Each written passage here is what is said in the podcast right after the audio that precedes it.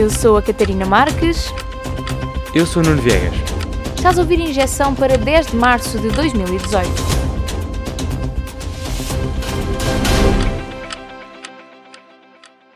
Um encontro histórico ainda a ser planeado. Os Estados Unidos da América e a Coreia do Norte vão discutir o desarmamento nuclear da Península Coreana. O presidente dos Estados Unidos, Donald Trump, aceitou o convite do presidente da Coreia do Norte, Kim Jong-un. Não há data nem local, mas as apostas estão no mês de maio. A Coreia do Sul tem mantido várias reuniões com a Coreia do Norte. Da diplomacia saiu uma promessa. Kim Jong-un parece disposto a deixar de fazer testes de mísseis e de armas nucleares. Já estava prometido, mas agora é oficial. Há governo na Alemanha. Os militantes do Partido Social Democrata aprovaram a coligação com a União Social Cristã e a União Democrata Cristã, partido de Angela Merkel. A chanceler tinha ganhado as eleições federais pela quarta vez em setembro do ano passado, mas sem maioria absoluta. Em Itália também ninguém chegou à maioria. O Movimento 5 Estrelas foi o partido mais votado nas legislativas, anti-europeu e anti-sistema conseguiu chegar aos 33% dos votos. A coligação de centro-direita mal conseguiu passar os 35%. Concorria coligado o Forza Itália, do ex-primeiro-ministro Silvio Berlusconi, com outros partidos de direita, como a Liga Salvini, um movimento nacionalista. O Partido Democrático, que estava a governar, concorreu numa coligação de centro-esquerda e ficou abaixo dos 25%. Para ter maioria parlamentar é preciso 40% dos votos. Não se sabe como vai correr o jogo das coligações, mas para chegar à maioria é preciso colaborar com a Liga ou com o Movimento 5 Estrelas. Entretanto, o Partido Democrático segue sem líder. O presidente Matteo Renzi demitiu-se depois de saber os resultados. Vamos para Portugal. São precisas reparações urgentes na Ponte 25 de Abril. A necessidade nasce de uma análise do Laboratório Nacional de Engenharia Civil. A revista Visão publicou as conclusões. Fala-se em fissuras, brechas e até na queda de uma pequena peça da ponte. A Visão diz que são precisos quase 20 milhões de euros em obras. A ponte 25 de Abril está concessionada a uma empresa privada, mas os custos da obra são da responsabilidade do governo.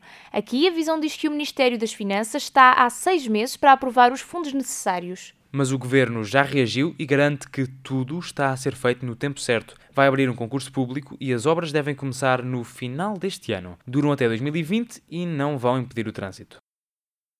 É topeira. O nome diz alguma coisa, Nuno? Está em todas as manchetes. É um caso ligado ao futebol? Sim, mas este não se fica pelos relevados, nem sequer é sobre arbitragem. Um assessor jurídico do Benfica, Paulo Gonçalves, é acusado de pagar para ter acesso a processos em segredo de justiça. Está a ser investigado por corromper um técnico informático, José Silva. A estratégia era simples: o técnico usava passwords roubadas para ver processos ligados ao Benfica, ao Porto e ao Sporting. Depois era pago com merchandising e bilhetes para jogos do Benfica.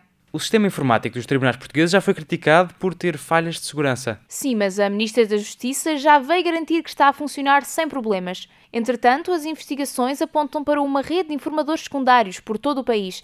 Até agora, nem o Benfica, nem o presidente do Benfica, Luís Felipe Vieira, são arguídos no caso. And the Oscar goes to uma noite de filmes, de passadeira vermelha e de consciencialização social. Assim se passou a edição 90 dos Oscars. O prémio do melhor filme foi para A Forma da Água, de Guilherme Del Toro.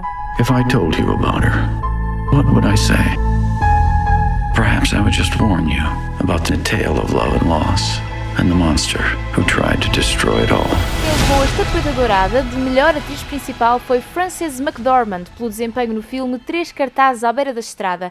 Gary Oldman foi eleito o melhor ator principal com o filme A Hora Mais Negra. Não só de filmes fizeram os Oscars. As estrelas de cinema usaram emblemas do movimento Times Up em sinal de protesto contra o assédio sexual. Já que estamos em prémios, está fechado o Festival da Canção. O voto do público foi decisivo na escolha do vencedor. Cláudia Pascoal vai cantar a música O Jardim na Eurovisão. A compositora foi Isaura. São as flores do teu